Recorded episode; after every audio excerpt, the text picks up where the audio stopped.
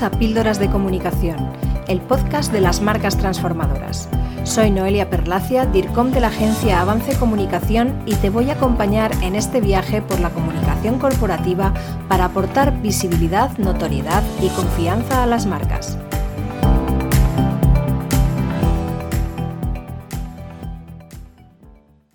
El motor de crecimiento de cualquier negocio es el mecanismo que hace que se consigan clientes de forma continuada. Los motores de crecimiento son variados, pero sin duda las acciones de marketing son uno de los más potentes.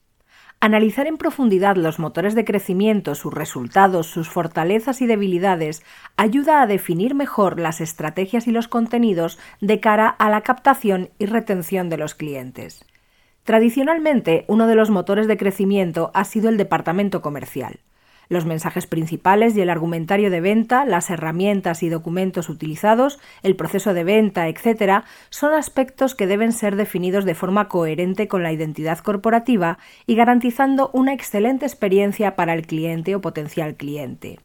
Normalmente el departamento comercial siempre ha sido un departamento propio de la compañía, con profesionales contratados, aunque en los últimos años ha surgido la figura del llamado closer de ventas. Sin desmerecer la labor de nadie, por supuesto, desde mi punto de vista, el closer de ventas no es nada nuevo, aunque sí se comunica de forma diferente. Sus principales diferencias, según los propios profesionales explican, serían que cierran ventas de alto valor, es decir, de productos o servicios de un mínimo de cuatro cifras, y que se centran en la escucha activa del cliente para dar respuesta a sus necesidades.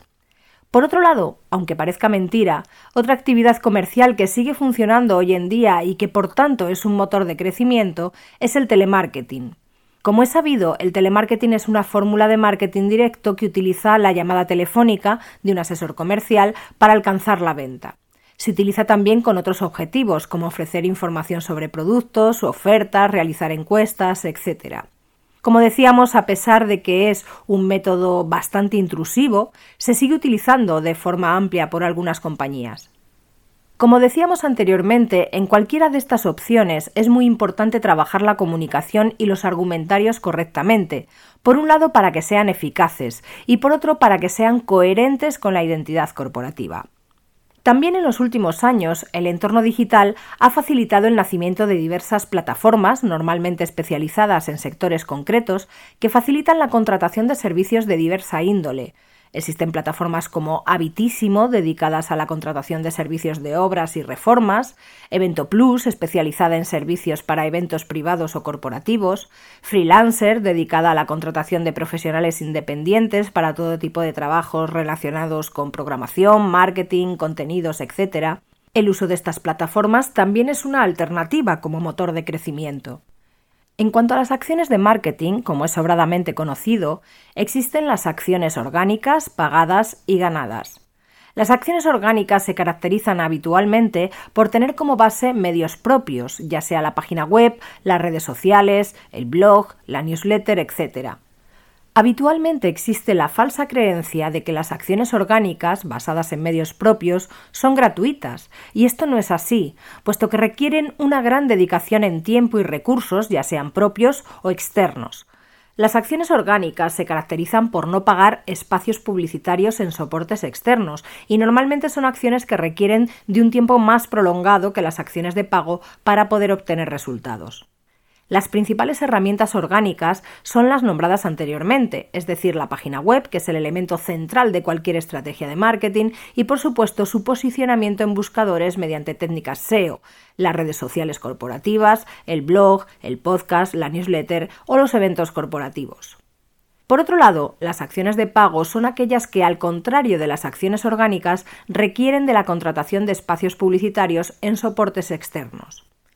En este apartado se engloban todas las acciones publicitarias, tanto digitales como offline. La publicidad convencional en prensa, radio y televisión, la publicidad exterior, es decir, mobiliario urbano, soportes de diversa índole, transportes públicos, etc., también se incluyen los patrocinios, la publicidad programática y la publicidad nativa en el ámbito de los medios digitales, las campañas de Google Ads, las acciones publicitarias en redes sociales o con influencers, las acciones de branded content, etc. La combinación de varios tipos de acciones orgánicas y de pago, siempre con una estrategia bien definida, da lugar a embudos de venta específicos para la captación de nuevos clientes o la fidelización de los ya existentes. Un típico modelo de embudo básico sería la captación de tráfico hacia una landing page o página de aterrizaje mediante una campaña de anuncios en Google o en redes sociales, esto lleva a la captación de datos en esa landing a cambio de un lead magnet o elemento de atracción, que habitualmente ofrece una ventaja o un valor al potencial cliente de forma gratuita, por ejemplo, un ebook, un webinar formativo, un vale descuento, etc. Y una cadena de mails con mensajes específicos que vayan conduciendo al potencial cliente hacia su transformación en cliente. En tercer lugar, los medios ganados se refieren casi en exclusiva a las relaciones públicas y la aparición de la marca en medios de comunicación, mediante el envío de informaciones y noticias propias de la compañía o a petición de los propios periodistas. Sin embargo, las relaciones públicas no podrían considerarse como tal como un motor de crecimiento, ya que sí que influyen positivamente en la imagen de la marca, pero no es directamente una herramienta comercial o de captación de clientes, aunque en función de la publicación puede influir en dicha captación. Otro de los motores de crecimiento más eficaces, pero más complicados de conseguir, es el boca a boca e incluso la viralidad. El crecimiento viral se basa en clientes que captan a otros clientes de forma rápida y continuada.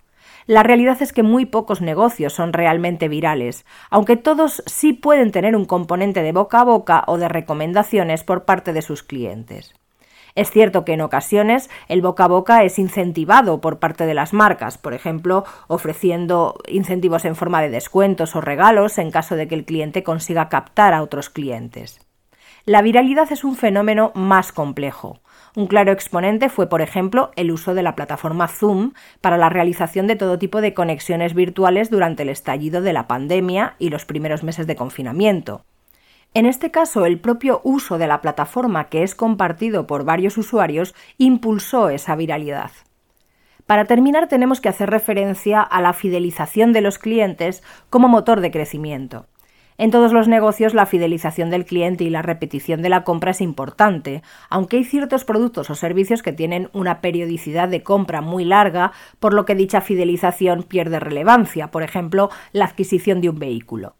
Sin embargo, hay modelos de negocios recurrentes, como el modelo de suscripción, por ejemplo las plataformas de streaming como Netflix, en las que la fidelización es fundamental y la retención del cliente a lo largo del tiempo es lo que supone realmente que el negocio sea rentable y que se pueda invertir en la captación de nuevos clientes. La retención y fidelización del cliente depende de muchos factores, unos internos de la propia compañía y otros externos del propio sector, de la competencia o de factores coyunturales. Los factores que dependen de la propia compañía suelen ser básicamente un buen servicio al cliente y la mejora constante del producto o servicio. Finalizamos este episodio de Píldoras de Comunicación esperando que te resulte útil e interesante y te espero en el próximo episodio dentro de dos semanas. Hasta aquí nuestro episodio de Píldoras de Comunicación.